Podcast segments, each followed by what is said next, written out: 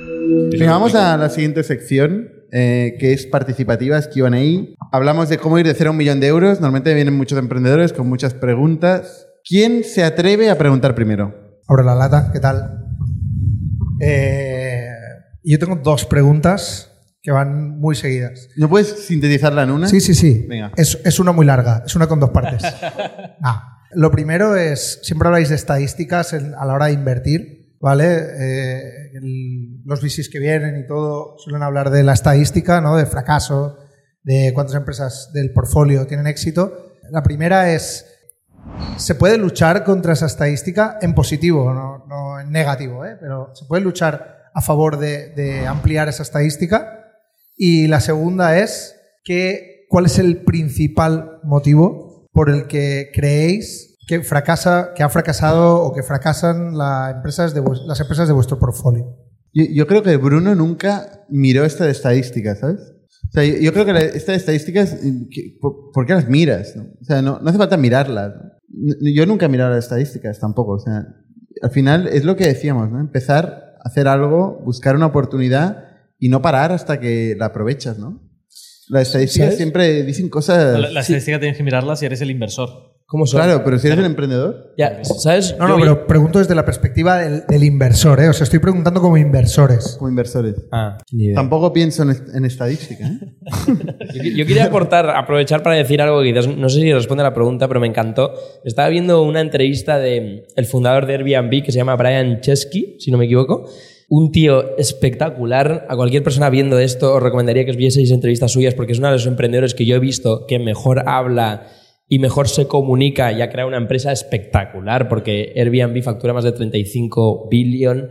Es una empresa que ha revolucionado un sector, ¿no? Me parece increíble. Y él dijo. Me he olvidado lo que dijo. Joder, las putas desnudas, tío. No, no, voy a volver, voy a volver, voy a volver, voy a Estás volver. hablando de la entrevista que hizo en su casa. Sí, en su caso con la chica, ¿la has visto Una no? chica la he visto. Me pareció, me pareció in- increíble porque él al final viene una historia de que Airbnb ha, tenido un pasado muy difícil, ¿no? Eh, ellos venían de ser los reyes y él lo decía, él- al final habían revolucionado un sector entero. Estaban en el cima, él dice, estaba facturando más que Starbucks y casi más que Nike, que es una de las marcas más tochas de Estados Unidos en, en ese sector. Estaba en la cima y de repente vino la pandemia Y desapareció su negocio. y 80% de su revenue desapareció. Y no solo eso, sino que tenían deudas, cancelaciones, o sea, fue muy grave. Muy loco. Y me gustó algo que dijo que honestamente no responde para nada a la pregunta, pero me, yo lo quiero compartir. Lo ¿sabes? querías Discúlpame, explicar, oye, discúlpame. explícalo. Pero dice que. Y yo voy a, a una parte más filosófica porque yo de estadísticas no tengo ni puta idea. Entonces, él dijo que la cultura se forja en los momentos más difíciles. Y eso me encantó porque él, al final, con Airbnb y yéndose para abajo en picado, él sufrió muchos momentos de gente que desapareció, ¿sabes? Que gente de repente que él se pensaba que era su equipo, era su familia y tal, no, no aparecen. Pero con los que sí que se quedaron, creó una relación que revolucionó, su negocio cuando volvió al comercio, ¿no? Entonces, creo que el concepto de cultura, y es algo que estoy aprendiendo yo recientemente, tener a una familia, y, y yo, yo hablo de mi equipo como, como familia, o al menos es algo que tuvimos la suerte de hablar con Gary Vaynerchuk, que es un emprendedor americano, no sé, ¿cuántos lo conocéis? Levantar la mano, Gary Vaynerchuk, sí, ¿no? Vale, algunos, genial. Pues Gary Vaynerchuk es un eh, emprendedor de Estados Unidos increíble, es un tío que lo ha hecho muy público en redes sociales. ¿Vosotros no lo conocéis? Sí, hombre, sí. Vale, Es claro. más speaker que emprendedor casi. Sí. A ver, tiene una de las agencias más grandes de marketing de Estados Unidos, entonces De no, marketing. no lo descreditéis, por favor. No, no Eh, eh, No, no, wine- y- wine y- library. Y tuvimos la suerte de hablar con él durante dos horas y él nos dijo, mira, le empezamos a preguntar preguntas súper rápido, súper nervioso de, Gary, ¿cómo internacionalizamos la marca? ¿Qué tenemos que hacer? Tal, muy nerviosos porque de verdad este hombre era un ídolo para nosotros. Y él dijo, mira, y él lo entendió todo muy rápido, eh, me sorprendió su rapidez, su agilidad mental y dijo, mira, tú concéntrate, eh, y él lo dijo en inglés, ¿no? Create a family. Crea una familia. Y dijo, ¿quién, ¿quién es tu número uno? ¿Quién es tu número dos? ¿Quién es tu número tres? Nos empezó a preguntar. Y él dijo, no, no, no, pero no en cuánto cobra o lo que hace, sino que en el concepto familia. Y dijo, porque si tú quieres internacionalizar tu marca, tú lo que vas a tener que es enviar una de esas personas ahí y que esa persona esté viviendo y sufriendo y que tú confíes en ello más allá de su experiencia profesional o más allá si ha sido el mejor persona. Y nosotros tenemos casos que yo he contratado a los 4, 5, 6, 7 primeros empleados que teníamos eran amigos nuestros o del colegio o de la universidad y tal. Y es gente que a nivel de experiencia profesional nula, completamente nula, pero que ahora siguen con nosotros y en el corazón es como que yo no tengo ni un... Yo le puedo dejar las llaves de mi casa o mi cuenta bancaria y yo no tengo ni una duda en mi cabeza de que vayan a hacer algo malicioso con eso. Entonces, de verdad era crear una familia y me siento muy loco porque es que no he respondido a nada de lo que ha dicho el hombre. O sea, Discúlpame. me han relacionado con la estadística. Estas son las desnudas. Las desnudas Venga, son muy efectivas. Vamos a seguir de cero a un millón. Foco. De cero a un millón. No, pero bueno, es un punto random, pero interesante. O sea, César también tiene una familia casi en su Eh, startup. sí, y yo, y yo de hecho estoy muy en desacuerdo con esta opinión. Sorprendentemente. Eh, Pero tú tienes una, tienes una familia. Bueno, O sea, tienes tu tengo la suerte de tener tienes un grupo de amigos. Yo creo que la mayoría de startups empiezan como un grupo No, de amigos. Y de hecho, fíjate, porque el otro día hablamos de, de los principios de, de Latitude y uno de los nuestros es no somos una familia. Fíjate. Ser una familia en un entorno donde tienes un negocio es muy, muy peligroso. ¿Por qué? Porque tú a la familia no la puedes despedir. La- a la familia, la familia no te puede fallar. La familia, hay una serie de, de requisitos por el hecho de ser tu familia que en esa relación tienen que existir. Y es muy distinto a una relación profesional. De hecho, esto es uno de los, de los valores que heredamos de, de- Netflix. bueno, de Shopify, por ejemplo. Y Shopify Eh, también. Toby Luke, que es uno, de- para mí, en mi opinión, de, de los mejores CEOs que, que- que existen ahora mismo en el mundo. Y es que lo dice muy claro, tú a la familia, con la familia eres muy permisivo, porque son tu familia.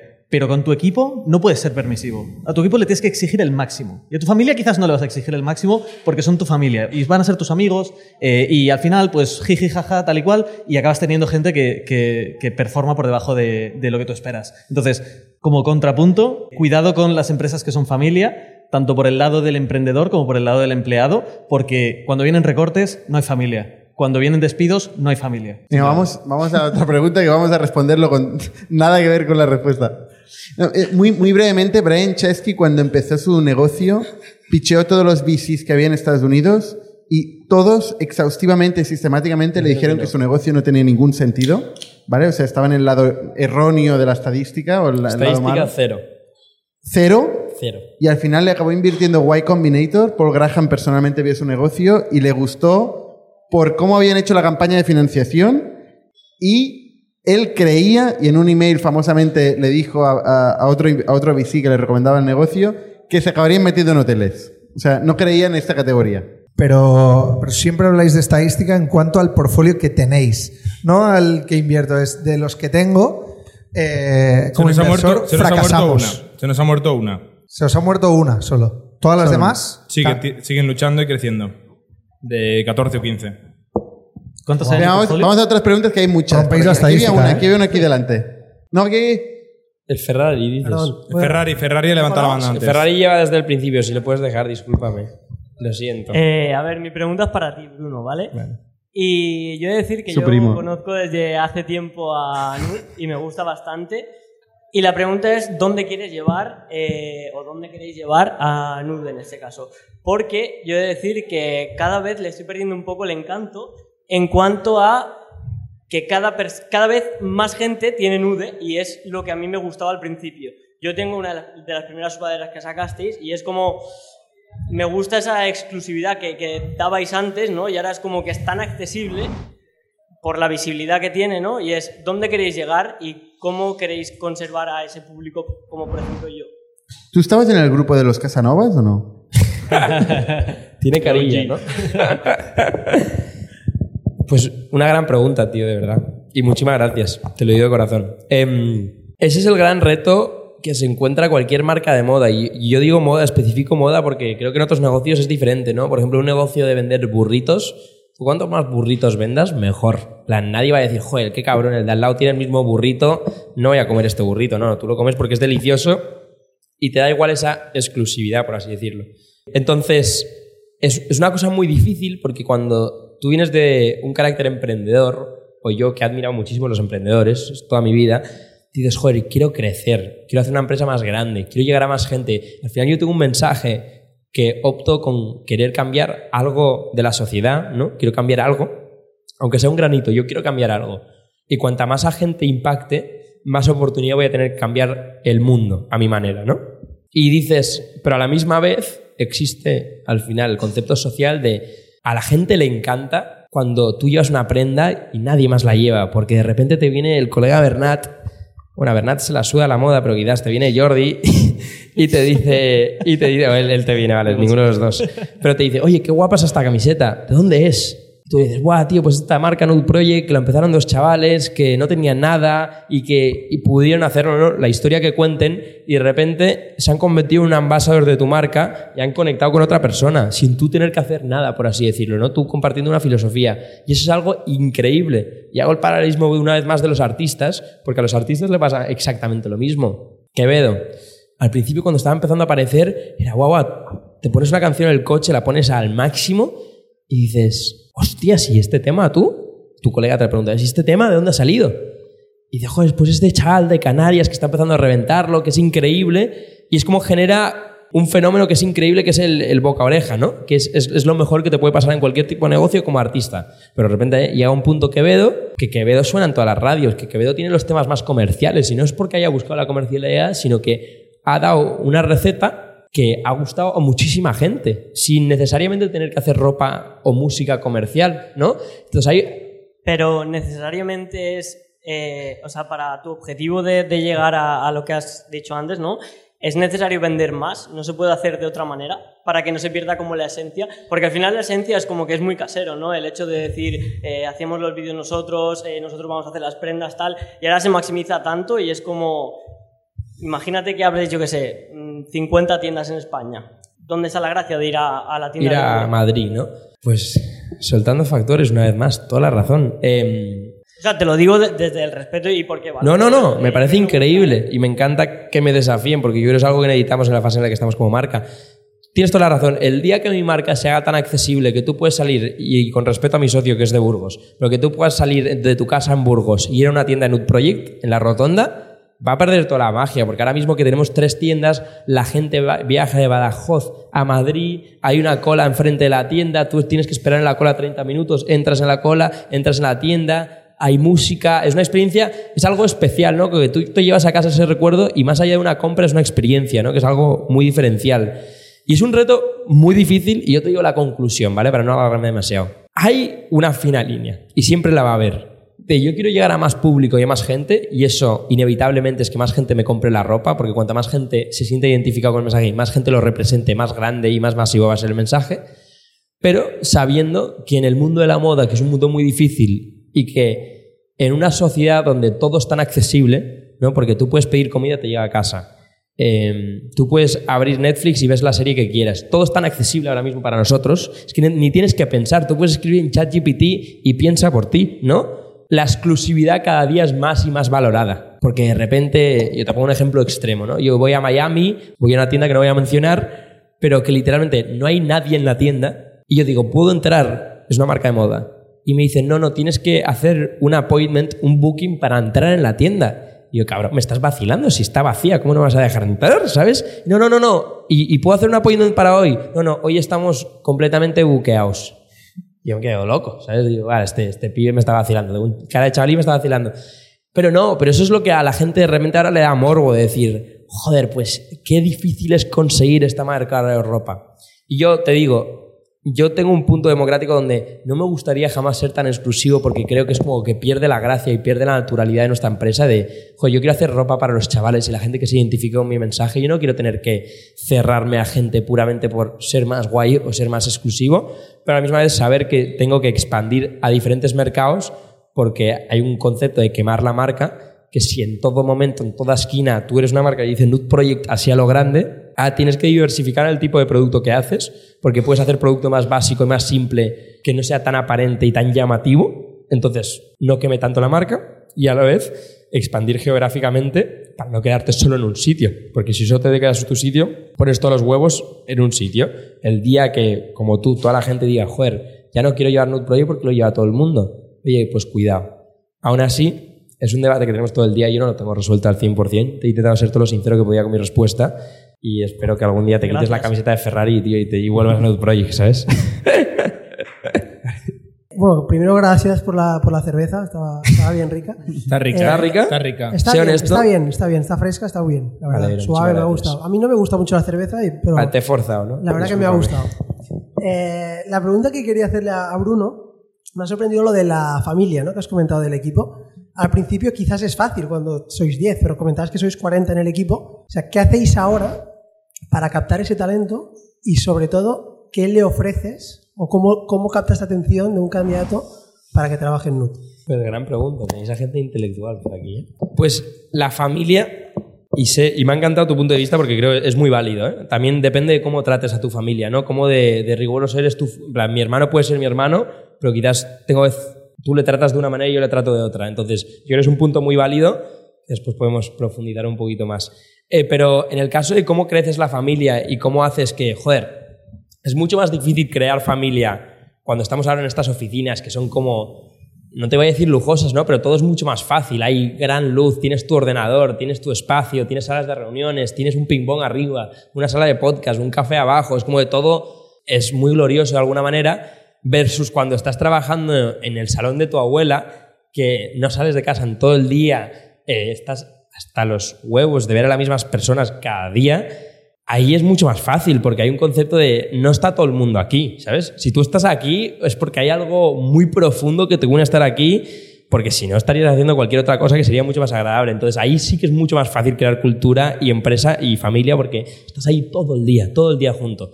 Pero aquí es donde yo te digo, este es el momento donde se diferencian los A players de los B players. Hay empresas que han mantenido esa familia, esa cultura, como lo quieras llamar, siendo 2.000, 3.000, 4.000 empleados y hay empresas que a la que han llegado 100 empleados de repente, oye, se siente todo más distante, ya la gente no está tan involucrada en el proyecto, ya la gente no tiene una responsabilidad clara, no tiene un foco claro, los fundadores están de fiesta en Ibiza y se lo están gozando mientras el equipo está trabajando en la oficina, ¿no? Cuidado, ¿qué ha pasado?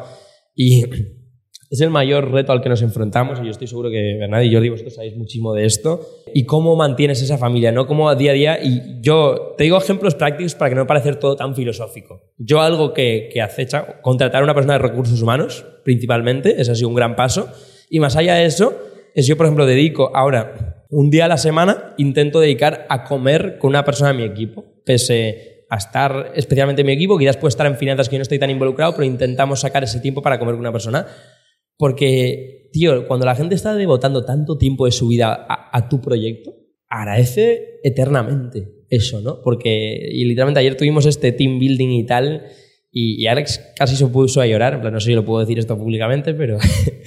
porque de repente dijo, joder, a mí un emprendedor una vez me dijo, 95, en plan, estábamos con un emprendedor y él me dijo, 95% del éxito de esta empresa es mío y 5% de mi equipo. Y él dijo, joder, para nosotros es exactamente lo opuesto es literalmente lo opuesto, porque sin todas las personas que yo tengo en mi equipo ahora mismo, que se están desviviendo, que están día a día dándolo todo, batallando, esto sería imposible. Y sería imposible escalar, porque sin gente no puedes escalar. Y, y en un libro que me leí el otro día, que lo recomiendo, que se llama From Good to Great, decía, el, el, mayor intangible de una empresa... ¿Te lo has leído entero? Estoy en, en, la, en la parte media. Es todo menos great. No vas a conseguirlo. Joder, peñazo. pesimistas tienes ahí. Yo también me lo empecé y lo intenté, ¿eh? pero joder. Espera, que ahí ese medio, ese medio es durísimo. Que tenía un barrote empieza a muy bien, empieza tenía muy un barrote bien. a soltar. Eh, dice, el mayor intangible de una empresa no es la gente, es la gente adecuada. Y eso me encantó. Y dice, antes de tú tener muy clara una visión o una misión, a dónde tienes que ir, que todo el mundo te dice, guau, tienes que tener una visión súper clara. ¿Qué coño es una visión? ¿no? Al principio te preguntas eso, al menos nosotros no tenemos ni idea. Ten muy claro quién quieres. Tú tienes un autobús. Antes de que el autobús sepas dónde tiene que ir, ¿quién tiene que estar en ese autobús? ¿Y quién no tiene que estar en ese autobús? Tomas la decisión primero y después ya averiguáis a dónde ir. Es verdad que habla mucho del autobús el libro, ¿eh? Me- eso, pero esa, esa metáfora me encanta. ¿Verdad? Me Si os encanta. lo leéis, veréis que habla mucho del puto autobús. Venga, vamos, vamos a otra pregunta. Es que si no, no habrá Bueno, tiempo. discúlpame, y no De sé si cero- de respuesto, cero a un millón, Venga, de más breve, Ya, tío. De cero a me un millón, no filosofía. Eh, bueno, también para Newt o Nude. Eh, ¿Nuto es, o nude? ¿Cómo, cómo? Como quieras. Vale. es un poco la pregunta típica esta de si tuvieras que tirar a la basura uno de los tres, ¿cuál es vuestro pilar? Si tuvieras que escoger entre ropa, o sea, hoy en día, no cuando empezasteis. Ropa, lifestyle, eh, marca, o sea, si pudieras eliminar las otras dos y seguirías siendo, o sea, seguirías facturando, negocio o llevarlo en el corazón. Va un poco relacionado con la pregunta de antes, pero no sé si puedes Vale. Discúlpame, recapitulo un poco, ¿vale? Eh, tú me has dicho que cuál sería el pilar con el que me quedaría entre marca, lifestyle y ropa. Ajá. ¿Cuál sería la una cosa con la que me quedaría, no?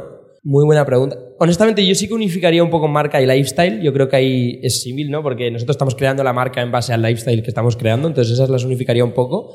Y entre lifestyle y ropa, es que depende mucho el emprendedor y cada uno tiene esto. Yo- hay- el otro día me senté con el, el fundador de Stradivarius y él, si tú te sientas con él o te sientas con Amancio Ortega, que yo no me he sentado con Amancio Ortega, si está viendo este podcast y tal, por favor, sería un honor. Pero ellos te van a decir producto, producto, producto, producto. Y me acuerdo que me dijeron que las reuniones que hace Amancio Ortega trimestralmente, él dice, lo primero que empiezas diciendo producto, producto, producto. Y ellos tienen un foco absoluto en producto. Porque no es que no tengan marca, pero el peso enorme es tener el producto adecuado con la compra adecuado en el momento adecuado. En cambio, nuestra marca ha nacido de un concepto mucho más lifestyle, ¿no? Mucho más, oye, quizás te gusta el, estilo de vida y eso te desemboca en querer comprar la marca de ropa.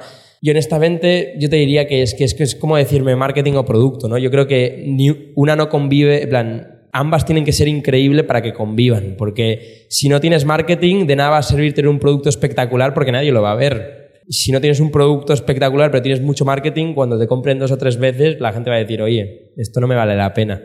Entonces, para abreviar la pregunta, porque me está castigando aquí Bernat, eh, yo creo que tienen que convivir y, no fun- y- y una no funciona sin la otra. Muy bien. Venga, última pregunta. Pero o sea, o sea Eso. recap. Eh, por ejemplo, con birras, ahora, desnuda. Vale. Si de repente mañana la gente no necesita ropa, ¿crees que traccionaría con cervezas o árboles? O... Joder, si todos estamos desnudos bebiendo cervezas, eso sería espectacular. Eh, no, em, joder, qué loco ha sonado eso. Eh, te digo, no lo sé. La respuesta honesta es no lo sé, porque no lo sé, de verdad no lo sé. Ahora mismo, y esto es igual que el podcast, a mí me encanta la cerveza. Es como que sentía que en España hacía falta una cerveza joven. ¿sabes? Siento que todas las cervezas vienen del heritage, de, eh, además también tienen como una, no sé, una imagen como muy recargada, muchos gráficos y tal, y dije, joder, imagínate hacer una cerveza que más allá de estar increíble, es preciosa, ¿sabes? Que tú te acabas la cerveza y la quieres dejar en tu habitación colgada. Sería espectacular, ¿no? Y, no solo eso, sino que estuviese impulsada por jóvenes que hacen cosas de jóvenes, en plan, van de fiesta, de farra, tal, se lo pasan de puta madre. Y yo no sé si desnuda va a funcionar o no va a funcionar. Tampoco mi objetivo es reventarlo mundialmente. Es, joder, podemos hacer 3.000 cervezas, que me cuesta hacer las 4.000 euros, ¿no? Tenemos la suerte de poder ahora hacer una inversión inicial así. Y a no ser una vez lancemos el mass market, que no sé si pasará o no, pero por ahora tenemos eventos durante todo el verano y sería increíble tener en estos eventos nuestra propia cerveza, ¿sabes? Porque en vez de tener que estar vendiendo cualquier otra cerveza o, o la IPA que os patrocina a vosotros, puedo, puedo estar vendiendo mi propia cerveza con la que la gente se identifique y es un detallito más que yo creo que suma la marca. Trabaja en Nude, ¿no? Venga, va, última pregunta. Última pregunta. Hola, buenas tardes. Eh, estaba más para los tequis, que tenéis ganas de hablar también, y más en concreto para César. Eh, porque ahora con Latitud estáis haciendo producto nuevo y bueno, también me gustaría que nos contaras cómo ha ido lo del tema de, de cobrar a los clientes y si ha habido algún cliente nuevo que ha pagado. Y era básicamente saber un poco, a ver si tenéis algún consejo de cómo vendéis un producto nuevo en el mercado, que entiendo que tendréis algo de competencia, pero no mucho. ¿Algún consejo de cómo educar al consumidor, al, al cliente objetivo, que no sabe que tiene el problema todavía? ¿Cómo, cómo le convences? Son buenas preguntas y, la verdad que ojalá tuviera la respuesta. ¿eh?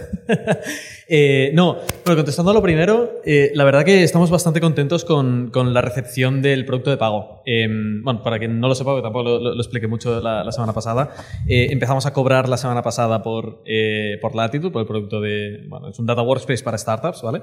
Eh, y, y, hostias, en cuanto a generación de pipeline y el pipeline convertido, eh, y señales que estamos escuchando del mercado cuando enseñamos el producto, hacemos demos, hacemos pruebas de concepto, etcétera, etcétera, eh, parece que estamos teniendo bastante, bastante, eh, bastante impacto. Es decir, la gente tiene los problemas que esperábamos que tuvieran, pues ya veníamos hablando con un montón de gente desde hace mucho tiempo y los hemos vivido en nuestras carnes, eh, y al final el, el producto parece que tiene bastante encaje con esos problemas. Entonces, eh, o sea, sorprendidos.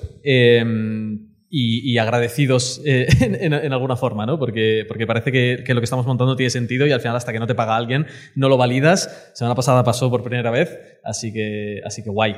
Eh, en cuanto a cómo... Has, hecho una pregunta que es, que es bastante interesante, que es eh, producto nuevo en el mercado. Eh, además es un cambio de, de paradigma de interacción bastante gordo y esto es algo que nos dice mucha gente. Mucha gente ve el producto por primera vez y dice, ostras, nu- nunca había visto nada así. Eh, esto, este salto de fe es de las cosas que más nos está costando, realmente. Em, pero al final es similar a cuando Figma salió al mercado, por ejemplo. Al final nosotros comparamos mucho el producto, no solo porque a nivel de interacción tiene sentido, eh, sino porque también ellos estuvieron pues, en, en la cueva produciendo producto durante un montón de tiempo, competían contra incumbents que ya estaban posicionados en el mercado, que tenían infinitas features hechas durante un montón de años y a ellos les costó muchísimo tiempo llegar hasta allí. Eh, pero venían con una propuesta, con una visión de producto tan clara, tan buena, eh, que se acabaron llevando todo el mercado, ¿no? Entonces, em, nosotros intentamos eh, producir mucho contenido educativo. Es decir, sabemos que utilizando el producto y mostrándolo eh, y explicando a la gente cómo lo utilizamos nosotros, eh, es la mejor forma de convencerles de que lo usen para su propia empresa. Eh, y por eso también a, ni- a nivel de procesos más manuales, que hacen, hacemos un montón de cosas manuales. Eh, con cada uno de los clientes nuevos nos sentamos durante horas eh, explicándoles todos los básicos del producto, montándoles eh, dashboards que les aporten valor en su empresa con sus datos y nos, y nos sentamos con ellos y lo hacemos con ellos. Y en el momento en el que hacen clic la cabeza entienden el paradigma de interacción nuevo y lo comparan con lo que hay ahora mismo en el mercado, no tenemos competencia. Y esto es fantástico poder decirlo. Ojalá lo pueda decir a escala de aquí a un año. Eh, pero por, por lo menos con, con la gente con la que hemos estado hablando, eh, nos ha estado funcionando muy bien. Eh, no, no no tengo la clave, ojalá tuviera, como decía, para, para hacer esto a escala. No tengo ni idea. Eh, vamos a seguir produciendo contenido porque es lo que sabemos que nos está funcionando bien. Eh, son las nosotros al final vamos mucho probando un montón de cosas y, y escuchando señales, ¿no? Entonces, sabemos que los vídeos que producimos cada semana, que vamos publicando en LinkedIn, en Twitter, etcétera, etcétera, eh, el, el- el feedback cualitativo, porque ya ni siquiera es métrica, es, hostias, no paro de verte en LinkedIn. Y esto es una señal para nosotros. Entonces, hacemos double down en ello y seguimos, seguimos, seguimos produciendo contenido, contenido, contenido. Em, creemos que va muy de la mano con el tipo de producto que hacemos, creemos que va muy de la mano con el cambio de paradigma que estamos proponiendo em, y parece que va funcionando. Mm, pregúntame de dentro de seis meses y pregúntame dentro de un año y, seguramente sepamos mucho más. Mucho más. Somos un ecosistema de startups tech de Barcelona, creadores de Camalún, Kipu y Factorial, entre otras. Ofrecemos más de 5.000 metros cuadrados de coworking a startups y organizamos eventos diarios para discutir negocio y tecnología hasta la saciedad. Desde ITNIC Fund invertimos en equipos con capacidad de construir grandes productos y negocios. ¡Te esperamos!